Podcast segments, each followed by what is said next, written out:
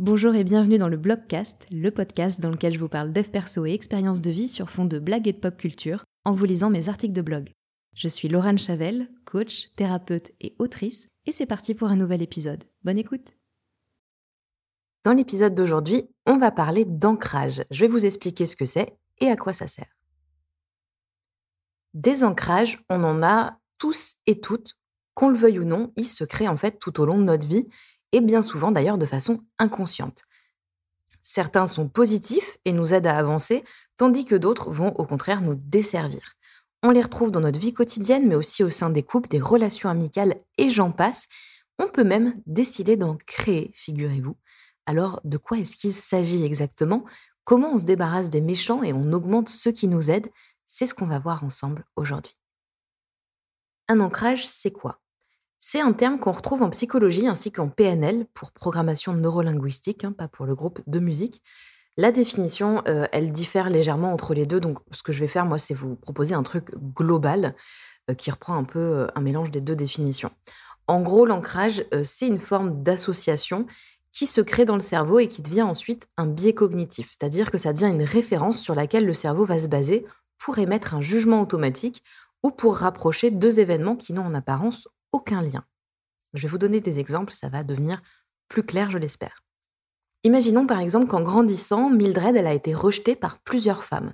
Disons sa mère, sa maîtresse de CP et euh, sa meilleure amie maternelle par exemple. Eh bien, il est possible que Mimi grandisse en se méfiant des femmes qu'elle rencontre. Elle privilégiera peut-être euh, les relations amicales avec des hommes et pourra même aller jusqu'à pourrir inconsciemment ses relations avec ses quelques copines pour les pousser à la rejeter. Et du coup, bah, ça va la conforter dans l'idée qu'elle a raison de se méfier des femmes. L'ancrage peut aussi être lié à une émotion, une situation, une action, une musique, un film, une odeur, une sensation physique, que sais-je. Euh, Mildred, par exemple, à un moment de sa vie, elle a connu des petites phases de déprime. Et à chaque fois, il y a une personne bien intentionnée qui a tenté de la réconforter en lui faisant une petite tape sur l'épaule gauche.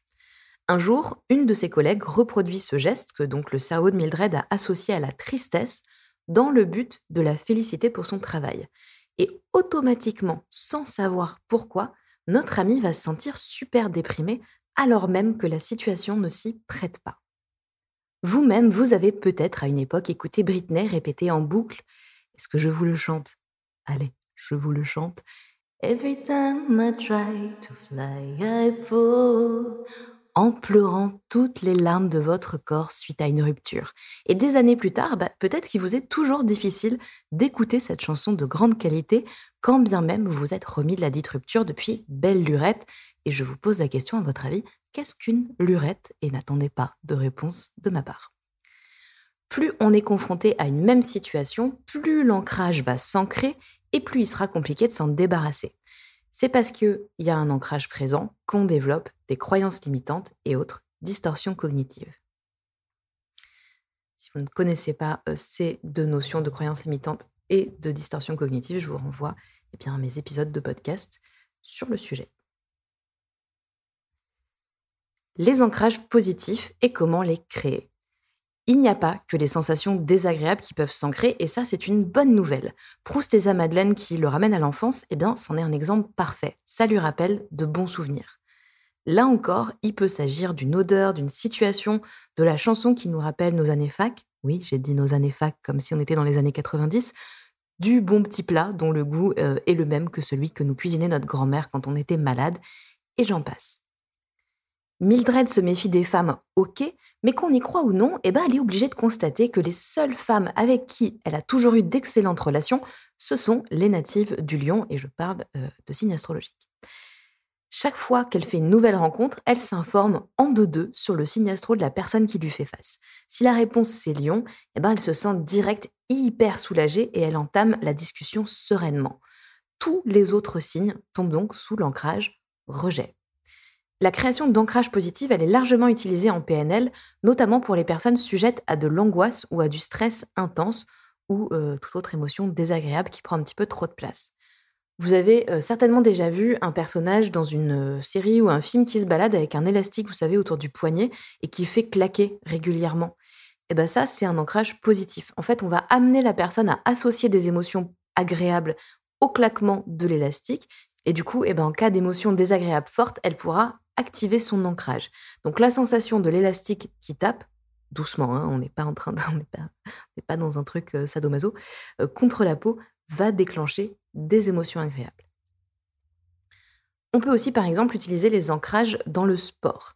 Le ou la sportif ou sportive euh, va associer une sensation à un mot ou un geste grâce à la visualisation.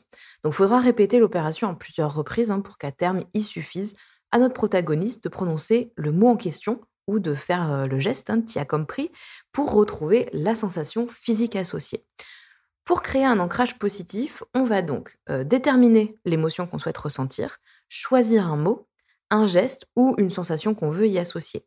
Et chaque fois qu'on ressent l'émotion en question, on y associe bah, le mot, le geste ou la sensation choisie. On peut également provoquer l'émotion par le biais de visualisation.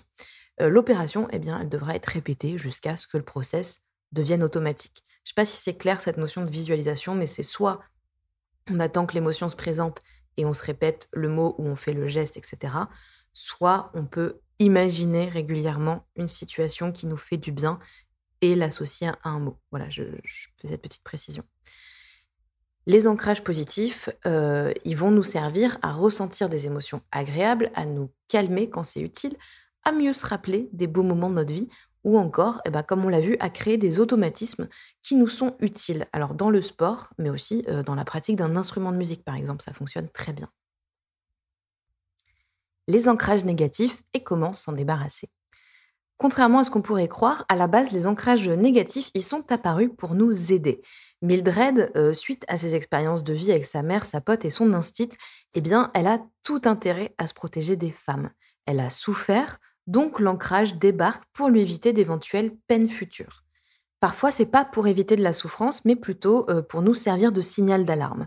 Une sensation physique, par exemple la boule au ventre, chaleur dans la poitrine, organe qui serre ou brûle, impression d'avoir un corps étranger dans l'organisme, etc., euh, ça peut apparaître de façon plus ou moins régulière pour nous signaler que quelque chose ne va pas, qu'on revit une situation en fait qui est peut-être trop stressante pour nous, par exemple. Les ancrages, ils sont euh, très présents aussi dans les relations de couple. On a tendance à projeter sur notre partenaire les traumatismes que les personnes précédentes ont créés. Alors perso, je les appelle aussi les petits fantômes du passé, euh, parce que, eh bien, faut bien l'avouer, c'est quand même vachement plus mignon. Donc je ne sais pas si c'est très clair ce passage, mais en gros, ce que j'appelle les petits fantômes du passé sont donc, euh, eh bien, nos ex, tout simplement, et les habitudes peut-être qui ont été créées chez nous, et donc on, projette en fait quand on est avec une nouvelle personne, si cette personne a une un comportement qui nous rappelle celui d'un ou d'une ex, eh bien, on va tout de suite imaginer que la seule suite possible, c'est celle qu'on a connue avec cet ex en question, alors qu'on ne fait pas face à la même personne. Le souci avec les ancrages négatifs, c'est donc pas tellement qu'ils existent, mais plutôt qu'ils persistent, même quand on n'a plus besoin d'eux. Alors on peut s'en débarrasser, mais c'est autrement plus difficile que de créer des ancrages positifs. Le cerveau, en fait, il a fait des liens qui pour lui sont évidents, mais qui ne le sont pas forcément pour nous. Par exemple, euh, j'ai vu une fois un client qui avait une sensation très désagréable dans la gorge chaque fois qu'il entamait une relation amoureuse. En cherchant la source de cet ancrage, ben, on a fini par remonter à une fois où ses parents l'avaient laissé seul à la maison alors qu'il avait que 4 ans. Un épisode de sa vie dont il avait euh, un souvenir qui était quand même très vague et pas tellement traumatisant en fait. Mais son corps, lui, avait conservé le stress généré par euh, ce moment-là et en fait, il le revivait à chaque début de relation, probablement euh, par peur d'être abandonné par ses compagnes comme il l'avait été par ses parents. Parce que oui, se débarrasser d'un ancrage négatif, ce n'est pas simple. Bon, faut commencer déjà par en prendre conscience et rien que ça, c'est déjà super chaud.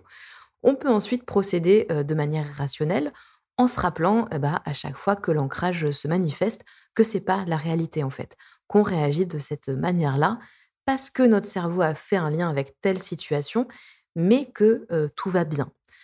parfois, cependant, ça ne suffit pas. Alors, soit parce que l'ancrage est trop inconscient, soit parce que on n'arrive pas à comprendre quand et pourquoi il débarque. On va alors pratiquer ce qu'on appelle en, en, PNL une recherche d'ancrage, voilà, tout simplement. On ne s'est pas fait chier sur le nom on va faire entrer en fait la personne dans une sorte de méditation qui se poursuit avec une visualisation pour aller euh, ah ben, à la recherche en fait euh, du moment où l'ancrage s'est créé. on part de la sensation ou de l'émotion et bah, on va se balader du coup dans les souvenirs qui y sont liés jusqu'à trouver ce moment où l'ancrage est arrivé. Et là, on le dégomme et puis hop, on revient. Voilà, d'expérience, ça fonctionne super bien, mais il faut le faire accompagné. Et vous, est-ce que, à votre avis, vous avez des ancrages Et si oui, lesquels? N'hésitez pas à me dire tout ça en mettant un petit commentaire ou 5 étoiles sur Apple Podcast. Et puis on se retrouve dans le prochain épisode. Merci d'avoir écouté cet épisode, j'espère qu'il vous a plu. Si c'est le cas, n'hésitez pas à vous abonner au podcast et à me laisser un commentaire ou 5 étoiles sur Apple Podcast. Vous pouvez aussi le partager à une ou plusieurs personnes que cet épisode pourrait intéresser. Et puis rejoignez-moi sur Insta si le cœur vous en dit, at lochavel, L-O-C-H-A-V-E-L. C'est aussi dans la description hein, si besoin. Merci et à la semaine prochaine.